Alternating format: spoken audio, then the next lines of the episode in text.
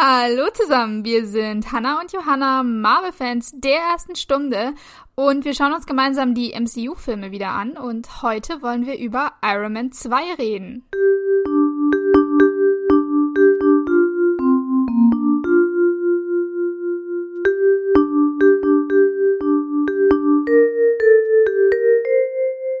äh, wir, wir starten ja mit dem Film gleich äh, schön mit einer Rückblende von der letzten Szene aus dem ersten Teil, äh, wo die schöne Pressekonferenz läuft, wo Tony Stark sagt, ich bin Iron Man.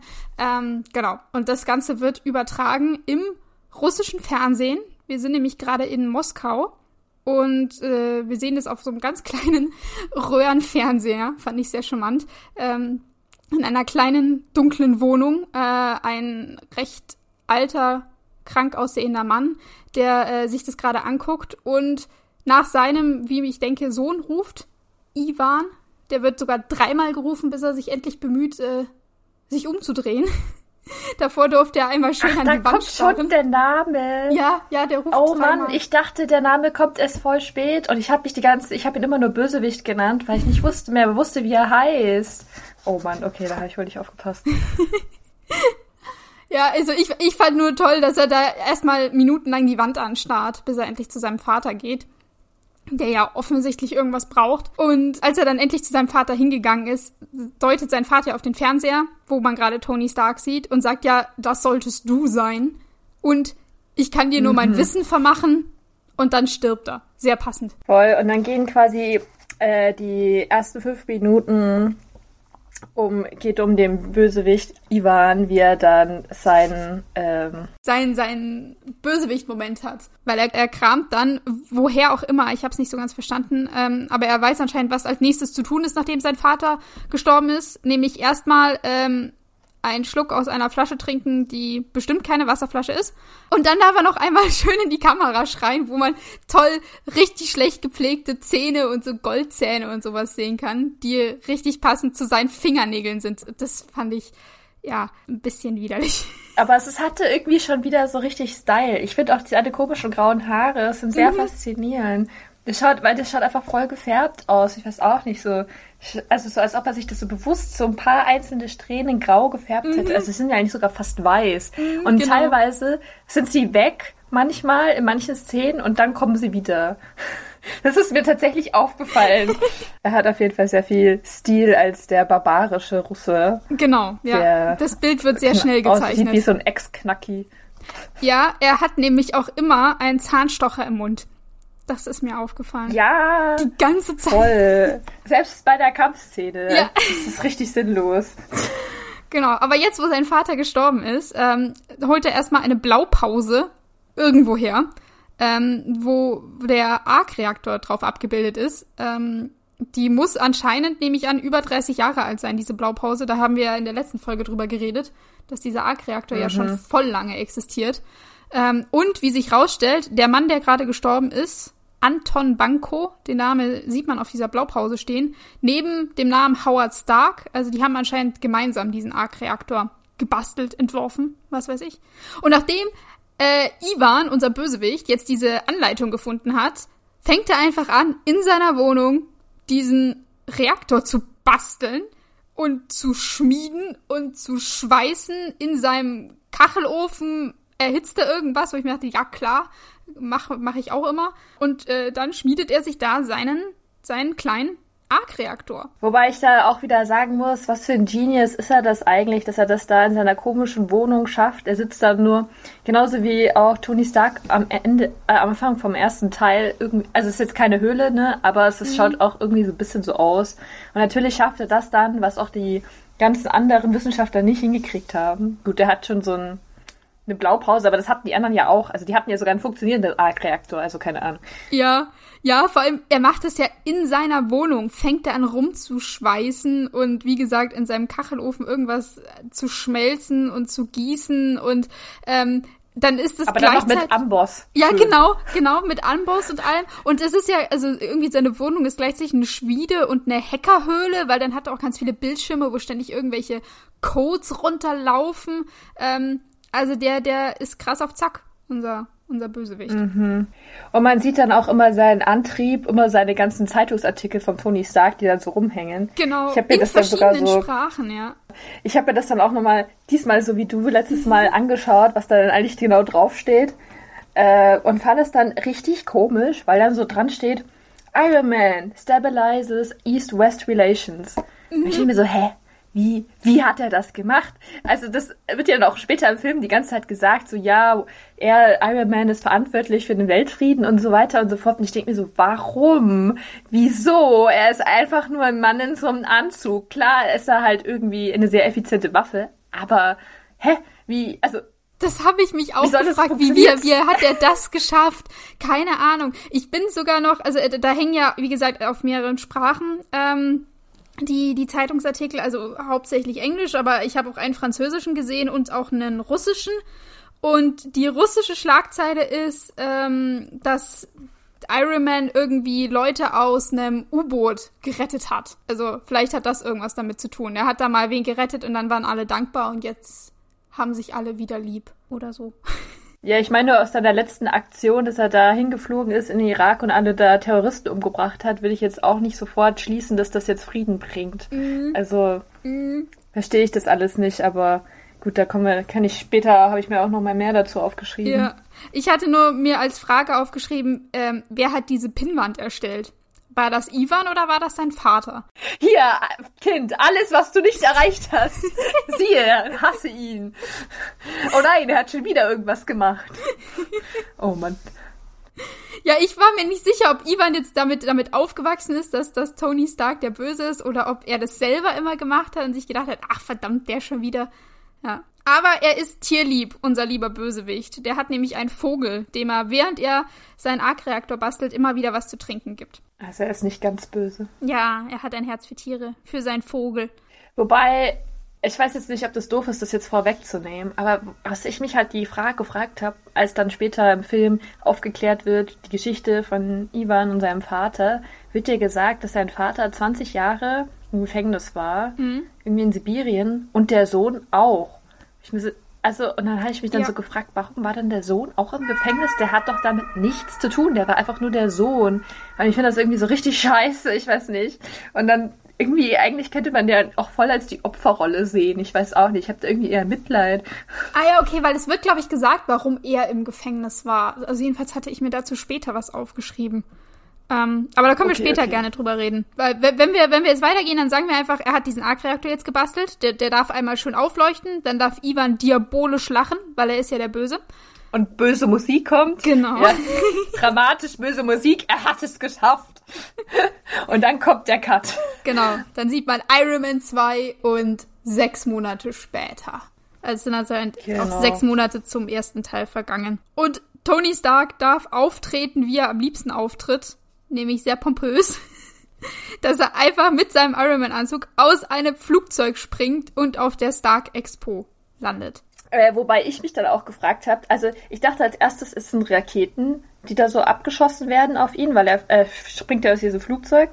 Äh, und dann später habe ich festgestellt, nee, es sind, glaube ich, äh, Feuerwerksachen, aber mhm. trotzdem wird er einmal richtig hart getroffen. Ja, so richtig genau. dumm. Der, der, der fliegt irgendwie durch so Feuerwerk durch und knallt einmal gegen so eine Feuerwerksrakete, die abgeschossen wird. Und zwar richtig heftig, aber ihn juckt es gar nicht. Er dreht sich in der Luft einmal ja. und dann fliegt er weiter. Ja, und dann landet er natürlich auf seiner äh, Plattform und da sind einfach nur so Cheerleader-Frauen in Bikinis mit so Ironman-Bikinis, ja. die dann einfach nur so knapp bekleidet da rumdancen, während er sich wieder Held fühlt und ja. alle jubeln. Und ich dachte mir nur so, oh mein Gott, was ist das furchtbar. Also mhm. irgendwie keine Ahnung. Und dann vor allem muss man sich überlegen, ist das ja eigentlich so eine Business-Expo, ja? Und dann also gut, das ist in Amerika wird es ja irgendwie schon öfters gezeigt, dass dann irgendwie trotzdem so Cheerleader dabei sind, aber irgendwie kommt in meinem Hirn passt das irgendwie nicht so zusammen. Ich fand's auch so übertrieben. Also so übertrieben. Auch die Frauen, die ja fast nichts anhaben, aber ja, an den Händen irgendwie noch so Leuchtedinger, dass es aussieht, als hätten sie diese Flugstabilisatoren von Iron Man dran. Und wie sie da tanzen. Mhm. Und wie gesagt, er lässt sich ja richtig feiern. Also. Und hinter der Amerika-Flagge. Genau, ja, natürlich. Ja. Aber der Saal Weil er ist aus. der America. Ja. Und dann landet er ja auf so einer Plattform, ähm, die sich dann noch dreht, während ihm die Roboter diesen Anzug ausziehen. Dass er so schön ja. einmal von allen Seiten präsentiert wird. Und was trägt Tony Stark unter seinem Iron Man Anzug? Einen anderen Anzug. Ein Anzug. immer, immer. Weil ja, es ist ja, es ist ja Tony Stark, aber also ist das bequem? Zerknittert der Anzug nicht? Hat der den immer da drunter? Ich habe mich dann echt gefragt, was hatte der denn im ersten Teil immer drunter? Ich weiß es gar nicht mehr. Aber ich dachte dann eigentlich nur ein T-Shirt oder sowas. Ich fand es nicht sehr praktisch. Stimmt. Aber für den Effekt ist natürlich toll, dass er dann sehr schick angezogen auf dieser Bühne steht. Ich glaube, er hat aber echt fast immer einen Anzug drunter. Weil immer, wenn er dann rausgeht, hat er einen Anzug an. Ja, okay, da habe ich tatsächlich so noch nie drauf geachtet. Ha. Muss ich jetzt mal machen. Ich eigentlich auch nicht. Aber du hast recht, ich habe ihn auch schon mal mit T-Shirt. Aber irgendwie sieht man ihn gefühlt immer nur den Anzug anziehen. Und eigentlich sieht man das gar nicht. Er mhm. hat einen einfach dann immer an. Ja, ich habe mir dann aufgeschrieben, dass er nicht bescheiden ist. Absolut weil er, aber wo ich dann mir auch wieder denke, also irgendwie fand ich das alles so sehr fragwürdig. Im Endeffekt hat er gesagt, so ja, die Welt is enjoying years of uninterrupted peace because of me. Mhm. Also, so, hä? Das war doch vorher offenbar auch schon Frieden. Also, es gab ja keinen Krieg jetzt, außer vielleicht, keine Ahnung, Irakkrieg, keine Ahnung, was da jetzt genau abgelaufen ist, aber es waren ja eigentlich auch nur Terroristen und jetzt ist halt immer noch Frieden, aber du hast da doch eigentlich nichts beizutragen. Also, das verstehe ich einfach das gar nicht. Warum, warum sollte das von ihm abhängig sein? Und dann, ja. weil er sagt, ja, niemand ist man's enough to fight me, so. Ja, ich fand's auch, leicht überzogen, seine Rede. Dass er da eben sagt, es, also, wir haben hier nur Frieden, weil es noch kein Bösewicht sich getraut hat, gegen mich anzutreten. Wo ich mir auch dachte, wie viele Bösewichte kennst du denn? Also, auch bevor du schon Iron Man wurdest, wie viele Bedrohungen gab es denn, die du jetzt neutralisiert hast, dadurch, dass du jetzt Iron Man bist und das große Warnschild sozusagen bist für alle Bösewichte, die sich denken, eigentlich wollte ich Amerika angreifen, aber jetzt ist da so ein Iron Man, jetzt lass ich's lieber. Also, ja, fand ich, wie gesagt, leicht überzogen. Also er ist da sehr, ähm, mit sehr viel Selbstbewusstsein geht er daran. Vor allem, weil man übrigens auch nicht mehr erfahren hat, was jetzt eigentlich noch mit dieser ganzen Star Stark Industry passiert ist. Mhm. Wird ja eigentlich nie gesagt, ob die jetzt immer noch Waffen machen oder nicht. Also wahrscheinlich nicht. Aber äh, was eigentlich daraus geworden ist mit Obadiah und keine Ahnung. Genau, ob das aufgearbeitet wurde oder nicht. Nee, das wird einfach ja unter den Teppich gekehrt, keine Ahnung. Also wir, wir wissen nicht, nicht genau, was passiert wird. Später kommt ein Kommentar, glaube ich, dass, ähm, dass Dark Industries irgendwie ein Projekt mit so einem Windpark hat. Also machen die jetzt anscheinend doch irgendwie äh, andere Projekte, aber genau vertieft wird's nicht. Was auch so nur am Rand erwähnt wird, ist, dass die letzte Stark Expo anscheinend 1974 war. Also auch schon ewig her, gefühlt. Ähm, und dann wird auch noch mal einmal kurz erklärt, was jetzt diese Dark Expo eigentlich ist. Denn das ist so im Prinzip so eine Messe, so eine Ausstellung, die ein ganzes Jahr lang geht und an der die ähm, klügsten Köpfe der Welt äh, teilnehmen dürfen und ihr Wissen alle in einen Topf werfen dürfen und ihre Erfindungen in so, so verschiedenen Bühnen präsentieren können. Genau, und die Leute können sich das dann dahin fahren und sich das alles angucken. Eigentlich voll cool, aber sehen tun wir von der Expo eigentlich nichts. Nee, nee. Nur diese nee diese schöne äh, Anfangseröffnungsrede von Tony Stark und das, ja, und eine Vorführung, die später dann noch kommt. Nee. Ja, genau. Ich fand es aber noch schön, man sieht nämlich dann noch das Logo von der alten Expo und es ist so richtig schön auf alt gemacht und das mhm. Neue ist natürlich mit Sternen und das Universum, weil das ist ja immer so für Zukunft inzwischen. Genau. Da ja. dachte ich mir auch so, wie das wohl in 20 Jahren ist mit einem dann wie das neue, neue Logo dann ausschauen würde. Ja, und das alte Logo sieht man ja, weil so eine kurze Videobotschaft gibt's ja von Howard Stark, also ähm, Tonys Vater. Also vermutlich von 1974, denke ich mal, dass das die, die Eröffnungsrede damals war, die da gezeigt ja. wird. Und da sieht man ja ähm, einen sehr wichtigen Gegenstand, der später sehr wichtig wird, ähm, das Modell dieser Anlage, auf der die Expo stattfindet. Das steht da schon im Hintergrund einmal rum. Ja, und während er das Video kommt, äh, sieht man, wie ähm, Tony dann mal kurz verschwindet, weil ist ja eigentlich nicht seine Bühne und er ist zwar eigentlich, muss er nicht offenbar nicht präsent sein und dann tut er mal schnell seine Blutwerte messen und stellt fest, oh nein, ich bin 19% vergiftet. Wo ich mir auch so denke, ist das der richtige Moment? Einfach mal so, du bist auf der Bühne, hast eigentlich Besseres zu tun. Ah, nee, das ist jetzt der beste Augenblick. Das, das hat ihn jetzt, das musste er einfach wissen. Das musste er jetzt wissen. Also geht er hinter die Bühne und piekst sich einmal in den Finger.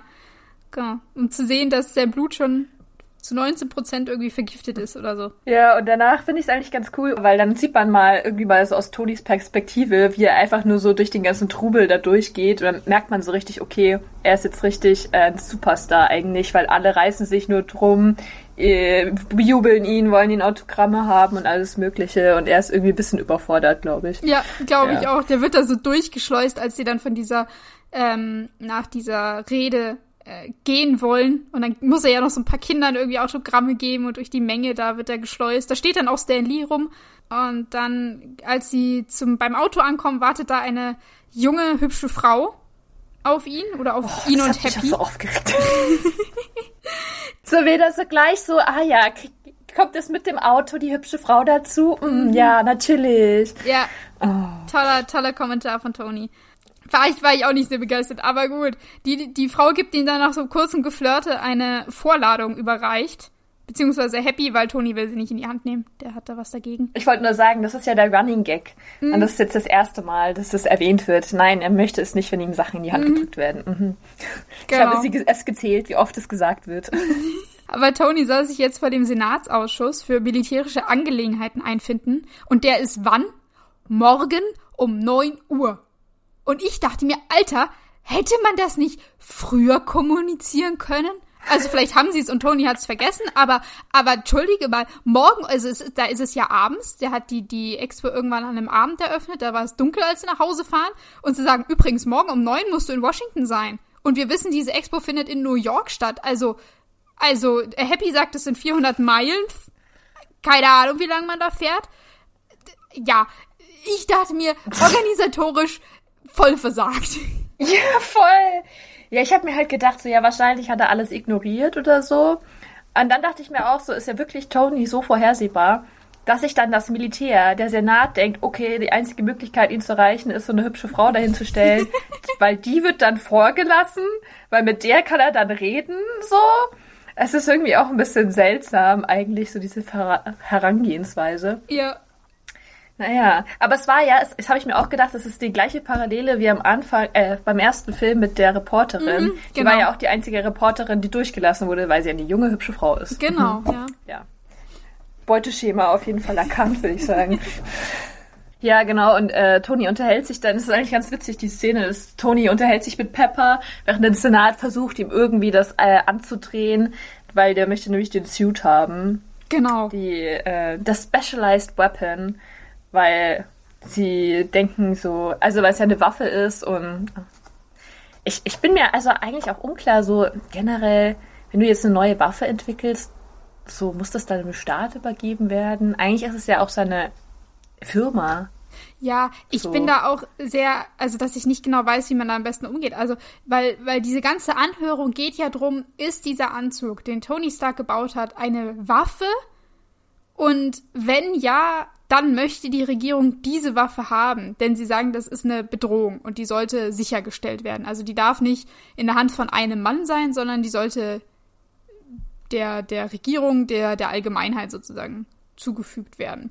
Und Tony ist ja da ganz klar, also zum einen nimmt er diese Anhörung ja null ernst. Der reißt ja ständig Witze und macht sich drüber lustig und redet, wie gesagt, mit Pepper im Hintergrund. Also, ähm, dem ist das alles total egal. Und er sagt auch, also er würde den Anzug jetzt nicht als Waffe sehen, sondern mehr wie so eine Hightech-Prothese. Ja, das ist so witzig. Bester Satz. Ja, und er sagt nochmal seinen Satz, er ist Iron Man. Der Anzug und er sind eins und dementsprechend kann er den Anzug nicht aushändigen. Ja, also irgendwie finde ich es auch schwierig, weil, also es kommt mir ja so vor, wie so das Militär denkt sich so, okay, cool, neue Waffe, ich will es haben mhm. und versucht es ihm halt dann so wegzunehmen.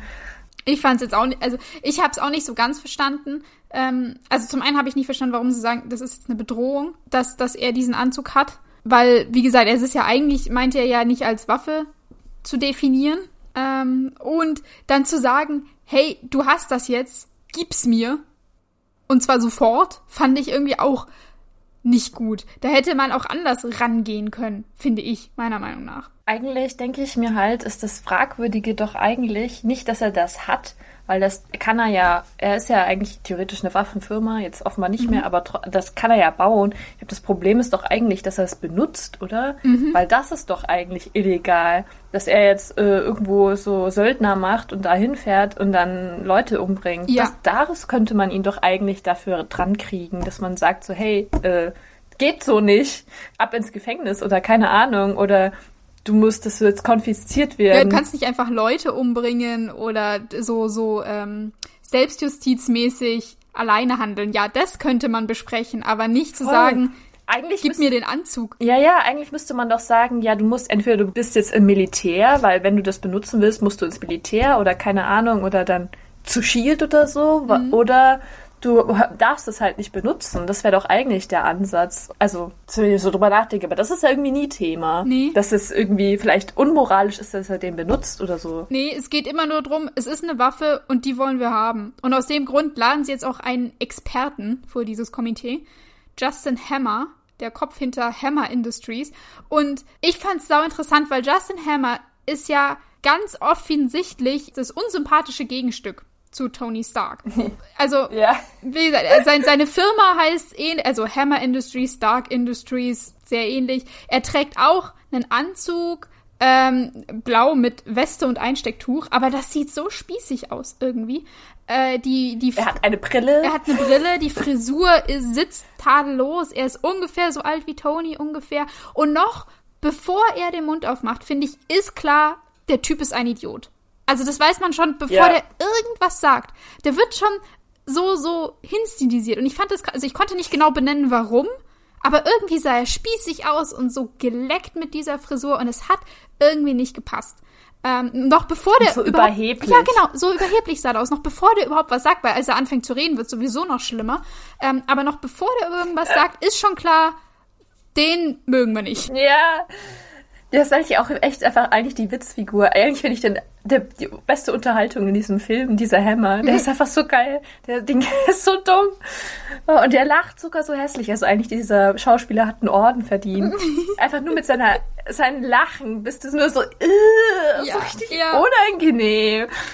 Das stimmt. Und auch wie er anfängt zu reden, der redet ja so richtig blumig, so richtig ausschweifen mit Vergleichen. Also, dass es sagt, hier, Tony hat mit seinem Anzug ein, ein Schwert gebaut und verlangt jetzt, dass wir das als ein Schild sehen und wir sollen ihm ähm, vertrauen, dass alles gut ist, aber wir sind hier ja nicht in Kanada, das geht so nicht. Und äh, am Ende schließt er so auch so. Wir sind hier nicht in Kanada. Ja wir sind hier nicht in Kamera, wir müssen unsere Türen selber abschließen. Ja, ist echt so, so. Ist ja auch nur so eine kleine Grenze und auf der anderen Seite ist alles gut. Ja. Vielleicht sollte man sich an Kanada mal ein Beispiel nehmen, ja. aber nein. Und er schließt ja auch seine Rede sehr pathetisch mit hier Gott schütze Iron Man und Gott schütze Amerika. Aber wenn du mir wieder genauer zuhörst, doch eigentlich haben die halt schon recht. Warum solltest du jetzt irgendeiner weltfremden Person, die so dazu noch reich wie Scheiße ist und eigentlich voll viel Macht hat, jetzt vertrauen, dass der mit so einer Waffe rumfliegt und Leute killt oder so. Warum sollte man das tun, ja. die auch überhaupt nicht von irgendeiner Person kontrolliert wird? Also stimmt halt eigentlich voll. Es stimmt, es stimmt aber, total, aber dadurch, dass sie, dass Justin Hammer so dargestellt wird wie der letzte Vollidiot, wie so ein richtig unsympathischer, nach Aufmerksamkeit geiernder Typ, nimmst du das nicht ernst. Also ich konnte den absolut nicht ernst nehmen, den Kerl. Der hat mich nur angekotzt. Nö. Und seine Forderung dachte ich mir so, boah, lass es doch. Aber ja, wie du sagst, eigentlich ist es richtig. Und eigentlich ist ja auch der Punkt, den das Militär hat. Tony hat einen krassen Anzug, von dem man nicht weiß, was er alles kann. Und er hat, was weiß ich, damit schon angestellt vor sechs Monaten, was man nicht kontrollieren kann. Er ist ja auch ein Mensch, den man nicht kontrollieren kann. Ähm, dass das Gefahren ja. in sich birgt. Aber darum geht's nicht so richtig. Fand, oder ich fand, das ist nicht so richtig rausgekommen in dieser Anhörung. Nee, gar nicht. Es wird ja auch, also der ganze Charakter von Hammer wird ja sofort untermauert. Also Stark sagt ja schon gleich am Anfang, also Toni, mhm. so ja, was ihr habt diesen diesen äh, Lulatsch da eingestellt ja. und der ist ja sowas von total dämlich und kriegt nichts auf die Reihe und so. Wobei ich mich dann auch frage, das wird ja ist ja die ganze Zeit Running Theme, dass äh, das Hammer nicht drauf hat. Aber denke ich mir so, gibt es wirklich keine andere Person außer jetzt von Stark, der irgendwas von Waffen versteht, das kann ich mir nicht vorstellen. Warum sollte dann ausgerechnet das Militär diesen Typen nehmen, wenn es der so schlecht ist? Das stimmt, also irgendwas ja. muss er doch können. Ja, vor allem was, was jetzt Das- gleich kommt. Ähm, ich gehe mal ein bisschen weiter, weil als äh, zweiter Experte tritt jetzt hier unser Colonel James Rhodes, aka Rhodey, auf. Äh, jetzt als neuer Schauspieler. ja. Wobei ich das auch so scheiße finde, dann gleich das was erstes, was äh, Tony sagt, so, hä, du hast mir ja gar nicht gesagt, Ja. dass du kommst. Und der andere nur so, ja, jetzt mach kein Drama draus. So, okay, wäre vielleicht schon hilfreich gewesen. Ja. So, es ist meine Anhörung gegen mich. Du wirst als mein Zeuge ausgerufen gegen mich. Fände ich doch schon nett, so als äh, Freund, dass du das mal sagst. Vor allem als Freund hätte er auch sagen können, hey Tony, da kommt übrigens eine Anhörung gegen dich, bei der ich aussagen muss, damit Tony das eben nicht am Abend vorher erfährt. Also irgendwie, ich finde ihre ganze Freundschaft von Tony und Rhodey, ich verstehe sie einfach nicht. Meiner Meinung nach ist Rhodey ein scheiß Freund. Der ist nur seine, also klar, ich glaube, Tony ist jetzt nicht gerade einfach, aber irgendwie sät Rhodey einfach nur so Vorteile davon, auch für seinen Job. Im Endeffekt ist es auch so. Und ge geben tut er ihm eigentlich nichts, außer dass er ein paar Mal so sagt, hey, Tony ist nicht so scheiße und dann, ähm, ja, war es Ja. das eigentlich auch wieder. genau. Äh, und, und Rhodey hat ja jetzt nach den Geschehnissen von Teil 1 ähm, vor sechs Monaten einen Bericht über die Iron Man-Waffe geschrieben und wird jetzt gezwungen, eine ganz äh, bestimmte Stelle daraus vorzulesen, die besagt, dass eben Iron Man niemandem untersteht und dass er deswegen als Bedrohung zu sehen ist, weil man ihn nicht unter Kontrolle hat. Äh, aber Rhodey, das muss man mir zugutehalten, er schiebt dann gleich noch hinterher, von wegen, dass er sagt, dass die Vorteile von Iron Man die Nachteile auf jeden Fall aufwiegen.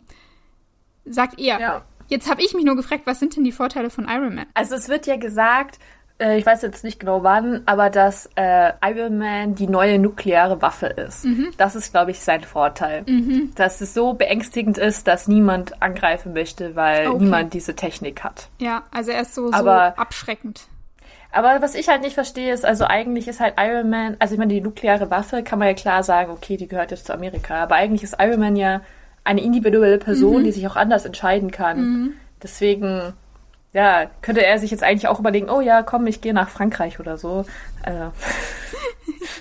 aber gut. Das ist eh das Problem von Superhelden, würde ich mal sagen. Ja, aber wahrscheinlich will die Regierung deswegen auch den Anzug haben. Damit, wenn er nach Frankreich geht, sie trotzdem den Anzug behalten können. Oh, Voll. Also aus der Sicht der Regierung verstehe ich das auch voll. Also deren Problem. Ich verstehe das auch total. Fände ich auch kacke so. ja. Und was jetzt kommt ist, das habe ich auch nicht so ganz verstanden, weil Rhodey soll jetzt Videos zeigen, die ähm, belegen sollen, dass schon oder dass es schon Versuche gibt, einen bemannten Iron Man Anzug nachzubauen, was ja eine potenzielle Bedrohung wäre, wenn andere Länder das jetzt auch machen würden. Äh, und Tony hackt sich jetzt rein mit seinem transparenten Handy, was er da so hat, und findet zum einen raus, dass diese Versuche alle Schrott sind, weil diese äh, ja vermeintlichen Anzüge, die gebaut wurden, oder Roboter einfach nicht funktionieren und wahllos irgendwie entweder gar nichts machen oder nur rumschießen, aber ohne Sinn und Verstand. Und zum Zweiten deckt er auf, dass einer dieser Versuche von Justin Hammer stammt. Und jetzt habe ich zwei Fragen.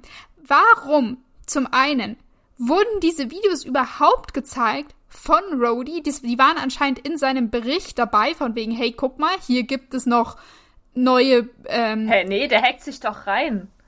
Der Tony hackt sich doch rein. ja, Das aber. waren nicht die Sachen, die Rhodey zeigen wollte. Der hackt sich doch in das Militärcomputer rein. Ach so, ich dachte, diese, die, das waren, das waren die Videos von, von Rhodey und Rhodey hat nur ein Standbild gezeigt, von wegen, guck mal hier, da sieht man, äh, dass da was gebaut wird. Und, und Tony lässt dann das so. Video laufen. So dachte ich. Ich hatte das so verstanden, dass er, dass sie nur so Aufnahmen gezeigt haben von oben, wo man irgendwie so sieht, irgendwie bauen die irgendwas. Und dann hat er sich reingehackt und hat dann eben das gezeigt, was äh, tatsächlich passiert ist, dass also, dass die das alles nicht aufbauen konnten. Ja, ja, okay, was, was ich mich halt jetzt gefragt habe, ist, wusste Rhodey das, dass diese Bedrohungen keine Bedrohungen sind, weil die das einfach noch nicht hinbekommen haben, das zu bauen? Oder war er da selber auch überrascht davon? so. Weil wenn er es gewusst hat, Ach so. dann warum war, war das ein Beweis für diesen, für diesen Bericht, den er geschrieben hat? Also warum war das äh, ein, ein Beleg dafür, dass wir die, den, also dass die Regierung den Anzug braucht oder haben soll, weil ja schon andere Länder fast so weit sind, das auch nachzubauen. Weil wenn er gewusst hat, dass das alles nur Schrott ist, dann ja, dann, dann ist es eben kein Beweis mehr. Außer es ist so, wie du, wie du denkst, dass er das nicht wusste. Dass er nur diese Standaufnahmen hatte, dachte, öh, okay, vielleicht wird da was gebaut, keine Ahnung, und äh, Tony jetzt das aus dem, aus dem Computer rauszieht, ohne Rodys Wissen. Also so würde es für mich Sinn machen, weil mhm. sonst wäre es ja wieder voll der Betrug von Rody. Mhm. Das Einzige, was ich mir dann vorstellen könnte, wäre, dass er dann gesagt hätte, okay, alle anderen haben, verkacken es voll, deswegen brauchen wir erst recht noch mehr Anzüge. Dann sind wir so overpowered mhm. und niemand kann uns was anhaben, mhm. so. Aber war das dann in seinem Bericht, war das Ergebnis, wir brauchen den Anzug? Das, das wusste ich, ist bei mir das gar nicht so angekommen. Nicht raus, ich, nee. Also ich dachte, sein Bericht wäre, dass das äh, man Iron Man nicht kontrollieren kann, weshalb es schon irgendwie eine Bedrohung ist, aber man ihn jetzt auch nicht verbieten soll, Iron Man zu sein, dachte ich. Eigentlich weiß man nicht, was er da geschrieben ja. hat. Ja. Also es war ja ein sehr also dickes also Dokument. Es ist ja ein richtiger Stapel an, an Papieren, die er da voll. vor sich liegen hat. Aber du hast voll recht, weil wenn er das ja wirklich gewusst hätte mit den anderen äh, Sachen, dann hätte er das ja zu Tonys Verteidigung sagen mhm. können. Hey, die anderen sind übrigens ähm, nicht so weit. Ja. Also hoffen wir mal für Rodys Charakter, dass er es nicht wusste. Aber gut, ich glaube, wir sind uns einig, dass diese Aufnahmen eben vom, vom Militär waren, dass die das anscheinend wussten. Also, also ich dachte mir so, dass der Senator auf jeden Fall weiß, dass das alles nur Quatsch ist und das nur ähm, aufgebracht hat als Punkt, um, um den Anzug zu bekommen. Und den Part, dass das alles nicht funktioniert, verschweigt er.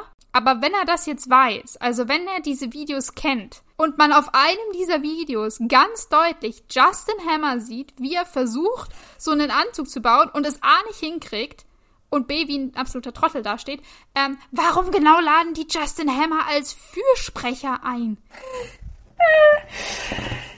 Also wenn, wenn ihr Problem ist, dass andere bereits versuchen, diesen Anzug nachzubauen, wieso nehmen sie dann jemanden, der auch versucht, das nachzubauen? Ja, in der Hoffnung, dass der das schneller schafft als die anderen. Mhm. Also, was ich mir noch gedacht habe, so rein theoretisch, vielleicht war ja Stark Industries immer die Waffenfirma vom Militär. Mhm.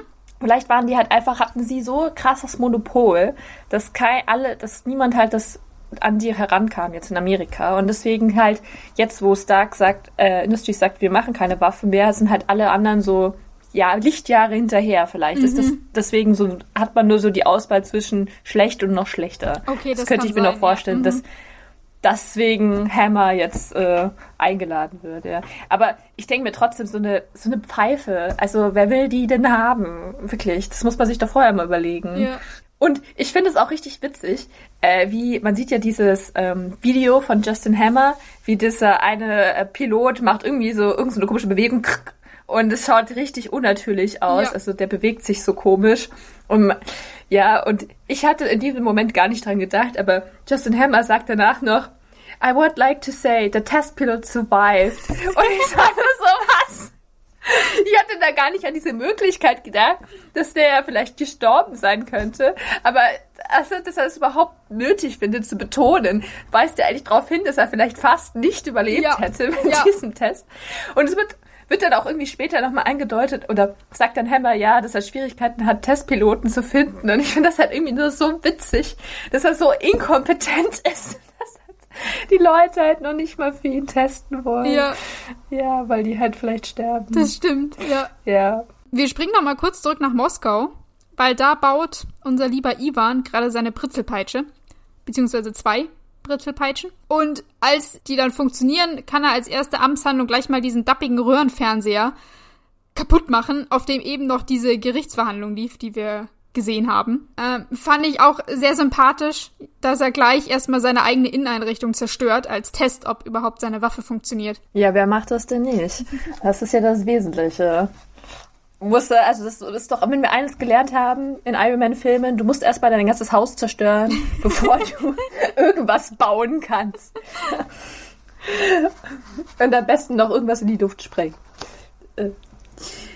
Ja, ich ähm, noch filmisch gesehen war es auch noch sehr schön, weil es gibt diesen Cut so, wo äh, Iron Man sagt so, ich habe äh, successfully äh, World Peace gebracht und keiner kann mir das Wasser reichen und man, alle Technologien sind hinter mir. Und dann kommt eben der Cut zu äh, Ivan und dass er es eben doch schafft. Genau, genau. Und es ist auch. Äh, weil, weil Stark Punkt ist ja schön. auch, dass keiner das nachmachen kann.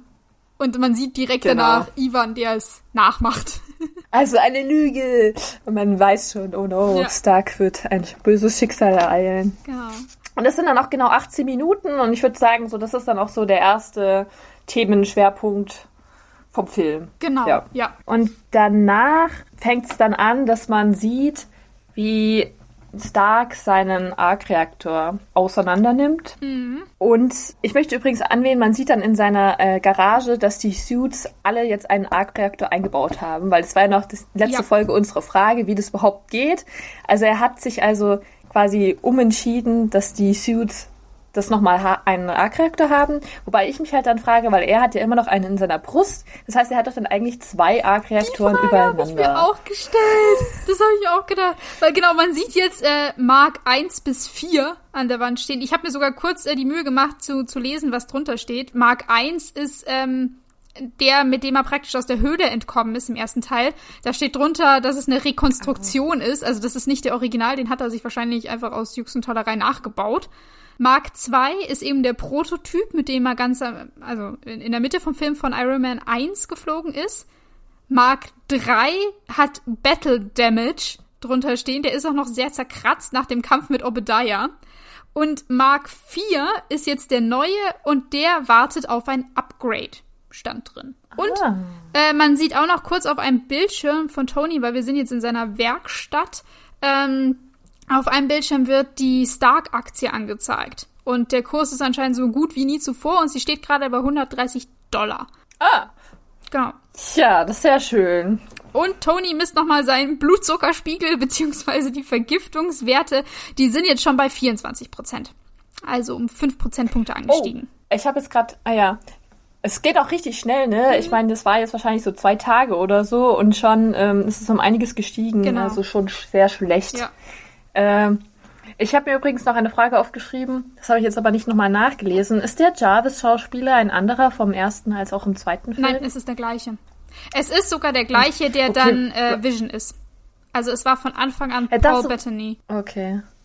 Ja, das wusste ich noch, dass es der gleiche ist, aber irgendwie hat sich seine Stimme anders angehört, so mehr britisch. Aber vielleicht hat er auch einfach mehr zu sagen Mhm. als im ersten Film. ich äh, wollte übrigens noch zu diesen Blutvergiftungen sagen. Ich finde das einfach, man sieht ja dann, wenn er einmal sein T-Shirt auf äh, hochhebt, wie dann diese schwarzen, bösen Blutvergiftungsadern da so rauskommen aus seinem Arc-Reaktor, weil Jarvis erklärt uns dann natürlich sehr schön, dass äh, sein Arc-Reaktor ihn vergiftet, weil das Palladium nämlich giftig ist Genau. für ihn.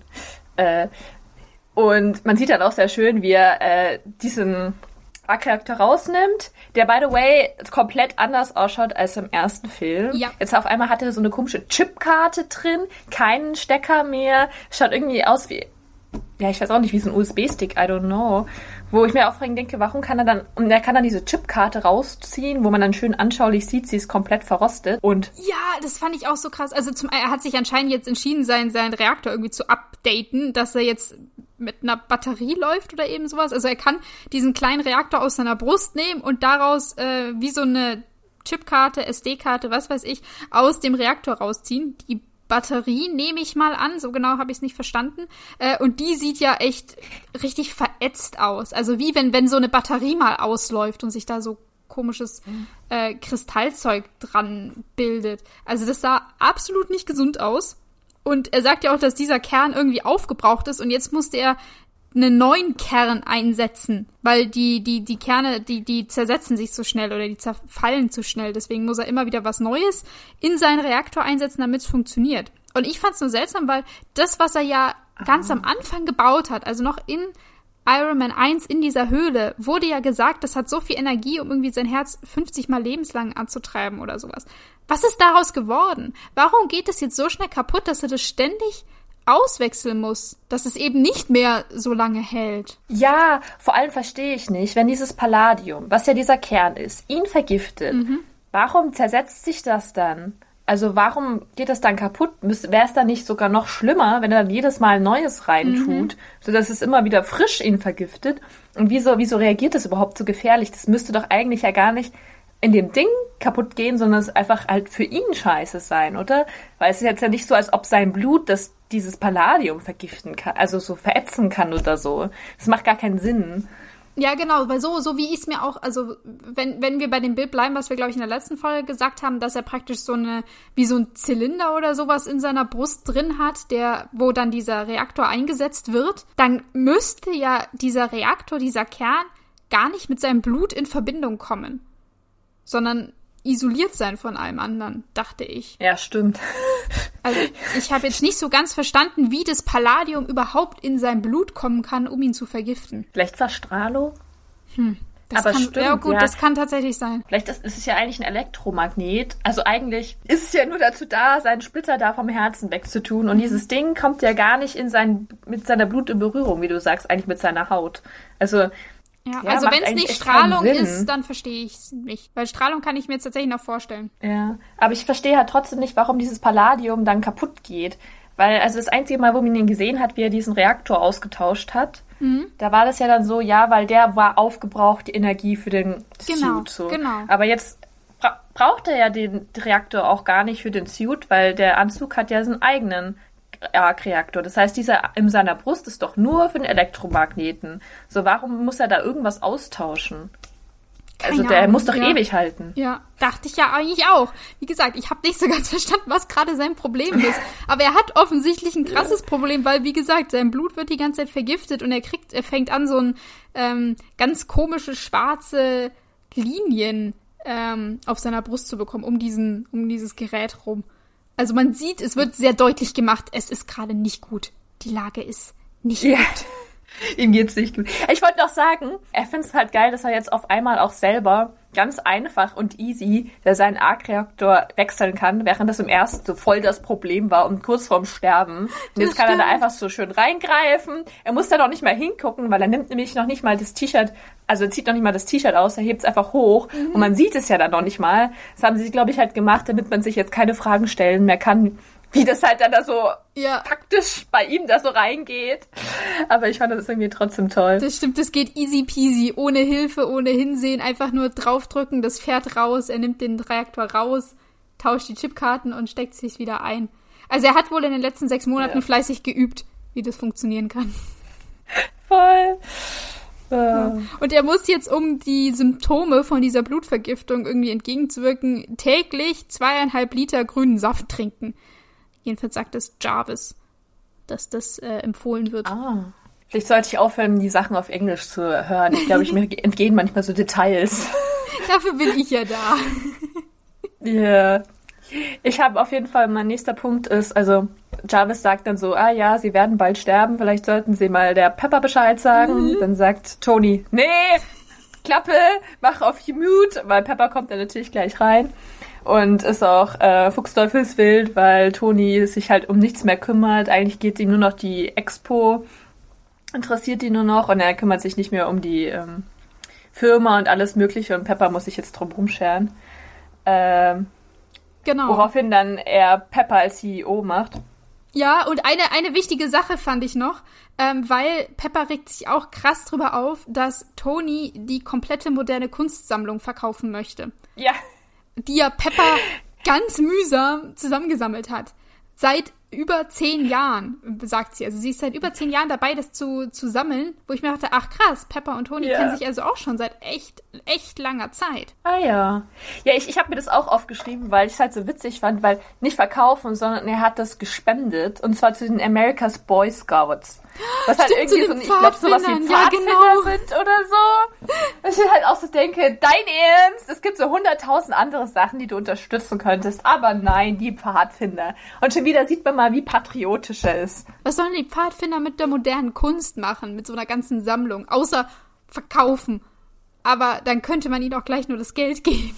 Ja, ich glaube halt, man spendet sowas, ja, dass die das dann halt so verwalten können oder so. Aber ja. gut, ob jetzt bei den Pfadfindern irgendjemand dabei ist, vielleicht so Ex-Pfadfinder, so ältere, erwachsene Leute, die das dann managen. Ja, also. Ich finde es aber auf jeden Fall auch richtig scheiße von ihm, wenn sie halt zehn Jahre lang das gesammelt hat und dann verschenkt er es einfach an irgendjemanden und sie kann nicht mitreden. Mhm. Das fand ich auch richtig dumm. Ich verstehe voll, dass die da richtig sauer ist. Aber sie ist auch noch sauer, weil sie, sie braucht ja ständig Infos von ihm, wie es jetzt eben weitergehen soll mit der Firma, was sie machen sollen, dies und das. Und Toni hat da keinen Bock mehr drauf.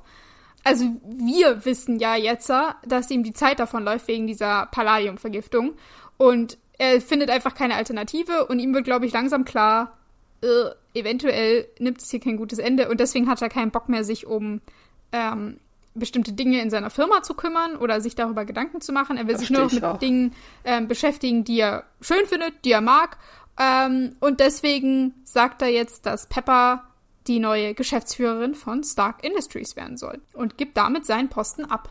Ich finde es aber auch richtig, ich fand es richtig witzig, wie das so vonstatten gegangen ist, weil sie hatten ja so ein Streitgespräch und Toni hat dann einfach so gesagt, ach ja, ich habe die Idee, ich mach dich einfach zum CEO. Und dann war man so, okay, voll die spontane Entscheidung. Und dann sagte er aber gleich, ach nee, ich habe voll lange schon drüber nachgedacht und das ist eh die beste Idee. Ich dachte, es gibt so irgendwelche, was sagt er noch, Legal Problems. Ja, irgendwelche Bestimmungen oder dass es Probleme gibt, aber er darf seinen Nachfolger selber aussuchen.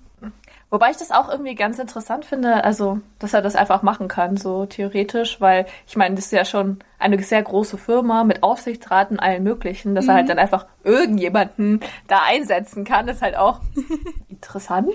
Ja, das stimmt. Wobei man sagen muss, Pepper ist ja nicht irgendwer und sie hat ja, sagt sie ja selber, quasi die Firma schon die letzten Jahre geleitet, weil Toni sich nicht so ganz ja. dafür interessiert hat. Aber ja, im Prinzip Natürlich. hätte er auch Hans und Franz von der Straße nehmen können. Ich fand es auch noch interessant, was äh, in diesem, ach so, äh, in diesem Streitgespräch, dass die Pepper noch gemeint hat, dass die Expo voll ähm, Zeitverschwendung ist. Also, weil das verstehe ich für mich gar nicht. Ist nicht Expo so voll cool für alle Le Beteiligten? Das ist ja auch voll das Image und so. Also, es, also und für die Marke so voll gut eigentlich. Das habe ich irgendwie ja. nicht so ganz verstanden. Ja, eigentlich ja, müsste das Aber was, was Positives sein.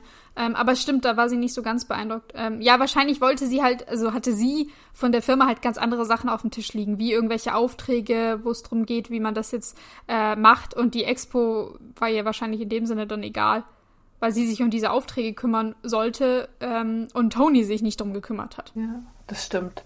Aber es ist eigentlich interessant, dass also Tode jetzt so, ich meine, er ist kurz vorm Sterben und dann möchte er quasi das noch machen, was sein Vater auch gemacht hat. Also ich glaube, das war ja auch irgendwie der treibende Gedanke hinter dieser Expo, mhm. dass sein Vater das schon mal gemacht hat und ja, finde ich eigentlich auch ganz nett. Also obwohl er ja seinen Vater eigentlich nicht so mag, dass er dann. Da ich glaube, er bewundert ihn schon oder hat ihn bewundert für das, was er alles erreicht hat und gemacht hat. Nicht für die Beziehung, die die beiden hatten, aber für seine, seine Karriere, glaube ich, hat er schon extrem Respekt. Ja, das stimmt. Ja, das erfährt man ja noch später im Film. Ja, genau.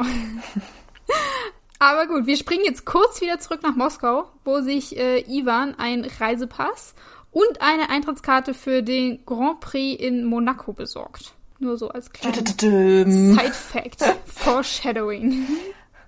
Ja, ja, voll. Und dann kommen wir wieder zu ähm, Stark und Pepper, wo dann Black Widow auftaucht. Da war ich auch wieder mhm. überrascht. Also ich hatte es jetzt nicht komplett vergessen, aber irgendwie schon so fast, dass sie dann da schon auftaucht. ja, und dann da ist sie dann noch, also undercover als Agentin Na, Na Natalie vom äh aus der Rechtsabteilung, genau. Natalie Rushman aus der Rechtsabteilung. Äh, weil jetzt, wo, wo Pepper ja die Geschäftsführerin ist, kann sie nicht mehr Tonys Sekretärin sein. Und Tony sagt sofort, er braucht eine neue und er will sie weil die ist gerade da, um die ähm, Übernahme zu bestätigen. Also, dass Pepper jetzt die Geschäftsführerin ist, da muss Tony noch einmal seinen Fingerabdruck abgeben. Und um das abzusegnen, dafür ist Natalie gerade da. Die ähm, wird dann auch gleich gegoogelt von, äh, von Tony. Der macht eine kurze Internetrecherche und findet raus, dass sie zum einen einmal ein Model in Tokio war und sie kann Französisch, Italienisch, Russisch und Latein sprechen. Ich fand aber diese Szene auch so richtig wieder mal, also irgendwie, ich weiß nicht, auch so ein bisschen sexistisch, weil so, er sieht sie, klar, Natascha ist natürlich eine wunderschöne Frau und super interessant und so, aber weißt du, er schaut sie einmal an sie flirten so ein bisschen und dann ist er so, okay, die will ich haben als meine neue Assistentin, ja. so gefühlt, um Pepper zu ersetzen. Mhm. Und ich mir so denke, also irgendwie willst du einfach nur eine hübsche junge Frau neben sich stehen haben, oder? Also klar, sie ist auch schlau, hübsche junge schlaue Frau oder so, oder aber irgendwie weiß ich auch nicht. Das war irgendwie so ein bisschen dubios, dass er die halt dann einfach gleich nimmt. Der kennt sie halt null. Nee, ich fand das absolut nicht cool von ihm. Und was ich noch viel schlimmer fand, war ähm, die, die Szene, wo wir gerade sind. Also Tony hat gerade mit, mit Happy im Ring geboxt, ähm, als Pepper und äh, Natalie Rushman gerade reinkommen. Und dann fordert Tony praktisch Natalie auf, dass sie in den Ring zu Happy steigen soll, ähm, damit er ihr mal so ein bisschen das Boxen zeigen kann. Und Happy fragt ja. sie, ob sie schon mal geboxt hat. Und sie meinte ja. Und Happy sagt allen Ärzten so wie, ach, in Videospielen oder gegen Kissen oder was? Wo ich dachte, Alter, was soll das Alter. denn? Nur weil sie eine Frau ist oder was? Was soll denn das? Aber immerhin kann sie es ihm danach richtig voll, zeigen. Also voll die sexistischen Klischees. Also weiß auch nicht. Ich fand das einfach, auch alleine, dass dann der Tony sagt, okay, er ist exzentrisch. Ich traue es ihm zu, dass er einfach so sagt, ja, okay, geh in den Ring und box mal. Aber irgendwie trotzdem ist es auch ein bisschen so komisch, wenn ich mir vorstelle, du bist so eine Angestellte und dann gehst, triffst du deinen Boss und der sagt so, okay, du musst jetzt boxen. Vor allem, sie hat ja auch nicht nur irgendeine so Hose an, sondern halt auch in ihrem Kleid, also so ein Kostüm mhm. halt, weißt mhm. du, keine Ahnung. Das könnte ja auch ein bisschen unangenehm werden. Ja. Also, Zum Glück hat sie es ja drauf, aber trotzdem, ich weiß auch nicht. Und dann so, ach, so solche Kommentare sich dann anhören zu müssen, naja. Also das fand ich absolut uncool. Da dachte ich mir echt so, happy, nein. Was soll das? Der hatte noch mehr so komische Szenen. Mhm. Also, um es jetzt mal vorwegzugreifen, gibt es nämlich noch die Szene später, wo sie sich umziehen, also wo sie sich ja. umzieht im Auto oh, ja. und Happy starrt halt einfach so voll in den Rückspiegel und zieht dann schon so äh, mit dem Auto fast auf die andere Straßenseite rüber, mhm. so richtig so gaffen und so, also irgendwie. Ich weiß nicht, sollte das lustig sein? Ich weiß, also, also ich glaube ja, in dem ja, die, die Szene. Ja, genau, ich glaube, die Szene sollte lustig sein, aber witzig fand ich das jetzt auch nicht. Eher, eher unterirdisch. Aber wie gesagt, immerhin kann ja. äh, Black Widow es Happy dann einmal richtig zeigen und ihn da volle Kanne umlegen, weil sie hat halt schon mal geboxt. Und zwar nicht nur gegen Kissen. Ähm, und Happy gleich so, ja, ja, er ist nur ausgerutscht. Der Boden war rutschig. Das finde ich halt auch so richtig, was soll denn das? Warum kann er nicht seine Niederlage eingestehen, nur weil es jetzt gegen eine Frau war? Mhm. Oder wie? Mhm. Wäre das jetzt gegen einen Mann okay gewesen? Ich meine, du warst halt einfach unterlegen, offenbar hat sie es drauf. Aber nee, das geht ja nicht. Es muss ja irgendwie auch ein Ausversehen gewesen sein. Ja, also Danke. ich fand es auch echt doof. Wie gesagt, die Szene, die habe ich gar nicht gemacht, weil ich mir dachte, Alter, was, was passiert jetzt hier gerade? Aber gut. Wollen wir weitergehen nach Monaco? Ja, zum Grand Prix, wo sie, er und Pepper in, ich weiß ehrlich gesagt nicht, in so einer Lounge sind oder so, wo alle Leute ja, ich da sind, glaube, die den Grand Prix es, anschauen. Genau, ich glaube, das war ein Raum ähm, über den Tribünen oder so, so wie die Ehrentribüne, wo da ganz viele Tische waren, dass man auch gemütlich essen konnte, während man sich dieses große Rennen anguckt, was ja dann stattfinden soll. Vielleicht zu viel Sponsoren oder so, ja. weil also ja, Stark hat ja dann auch sein, quasi sein eigenes Auto im Rennen. Genau. Vielleicht waren das alles so Sponsoren. Deswegen sind sie ja auch, glaube ich, da, weil er eben sein, sein eigenes Auto da hat. Und ähm, auch äh, interessant, also er taucht da mit Pepper auf und äh, gleich kommt auch die Natalie eben her, die jetzt anscheinend Tonys Assistentin ist und das ohne das Wissen von Pepper. Die hatte davon keine Ahnung. Die hatte davor sogar noch ausdrücklich gesagt, nein, du kriegst jemand anderen. Ja. Und dann hat er sich über sie hinweggesetzt. Das ist natürlich auch toll. Genau. Und dieser, dieser Raum auf diesen Tribünen, wo man eben auch so essen kann und sowas, äh, da trifft sich anscheinend die High Society. Unter anderem, ich weiß nicht, es ist nur ganz kurz, ob es dir aufgefallen ist, aber unter anderem gibt es da ein kurzes Gespräch mit Elon Musk. Da war ja. Elon Musk, der erst kurz mit Pepper und dann mit Tony redet und zu Tony sagt, ey, er hat jetzt voll die tolle Idee für irgendeinen Elektrojet. Und Tony meinte, ja gut, dann bringen wir den in die Luft. Also es ist nur so ganz kurze Szene, aber da steht einfach mal Elon Musk in diesem Film rum. Das hatte ich also komplett vergessen, ausgeblendet, nicht mitgenommen beim letzten Mal, weiß ich nicht. Hat mich überrascht. Aber was der echte Elon Musk? Ja, es war ich der dachte, echte. Also ich dachte, es war der echte so, Elon. Der sieht nur so viel jünger nein. aus, weil der Film ist glaube ich von 2009. Voll, also dachte ich mir, ich fand es auch richtig witzig, ja. Der, aber ich dachte tatsächlich, es wäre ein Schauspieler oder so. Ich bin mhm. da nicht mehr dazu gekommen, das nachzugucken. Nee, nee, es ist er. Das steht doch im, im, im Abspann steht dann auch Elon Musk as himself. Ja, und dann äh, taucht jemand auf, den wir schon kennen vom mhm. letzten Film. Und zwar die Reporterin Mrs. Everhart. Ja, ich weiß leider ihren Vornamen nicht mehr. Christine Everhart ja. von der Vanity Fair, die gerade einen Artikel über ja. Justin Hammer schreibt. Und ihn deswegen interviewt. Ja, das fand ich auch so witzig. Dass wir ja auch schon vom letzten Mal über ihren komischen Charakter diskutiert haben, dass sie ja so schlecht dargestellt wird. Und deswegen, na klar, wird sie auch mit dem absoluten Ekel Justin Hammer zusammen introduced. Dass sie mhm. also nicht mit irgendjemand anderen da ist, sondern mit dem anderen total gehassten Charakter ist sie natürlich auch da. Ja. Der äh, auch äh, witzigerweise für, total jetzt versucht, mit äh, Stark befreundet zu sein, weil er nämlich, wie sich rausstellt im Gespräch, äh, von einem Militär äh, gefeuert wurde nach seiner komischen Pleite bei dem Senat.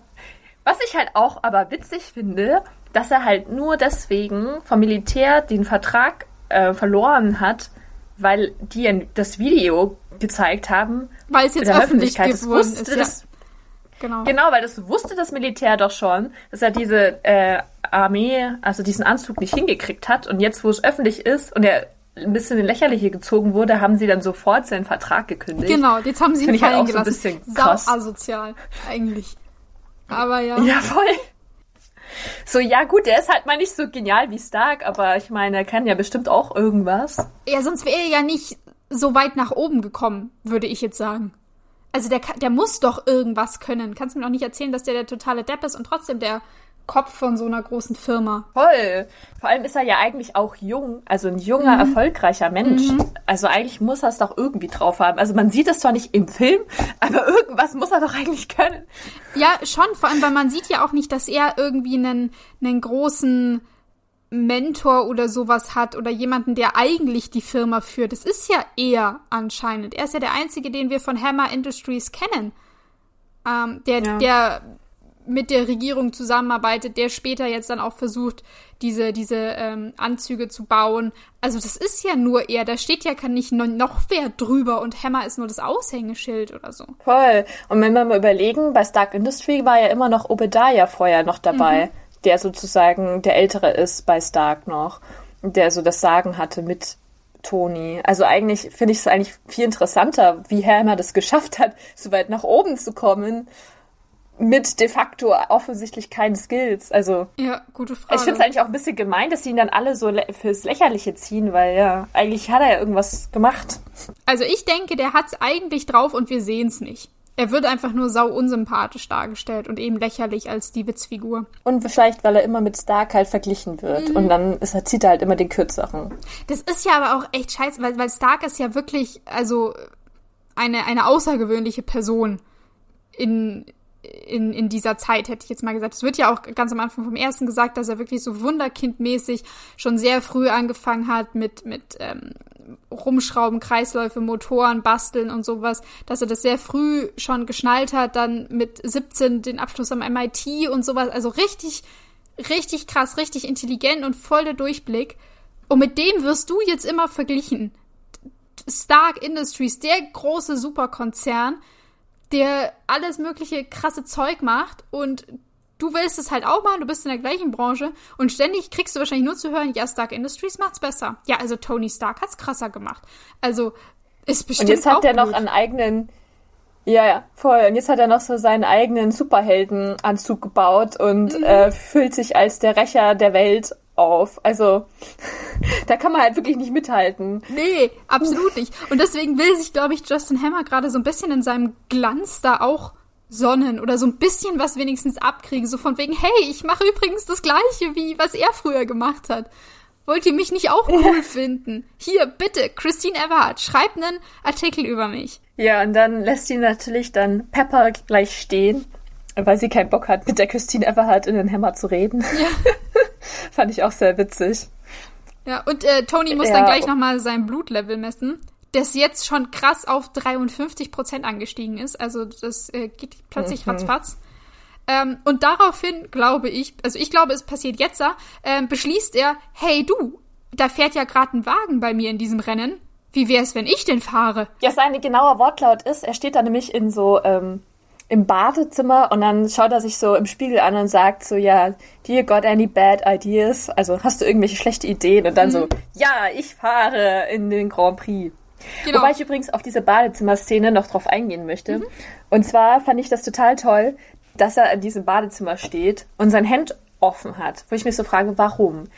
Du musst dich ja nicht dein Hemd aufziehen, ausziehen zum aufs Klo gehen oder Hände waschen. Es hat eigentlich gar keinen Sinn, außer dass wir sehen, ah ja, es ist wieder weiter verbreitet worden, diese schwarzen Striemeln. Und wo ich mir auch so denke, eigentlich ist das ja so ein Geheimnis, dass du blutvergiftet bist.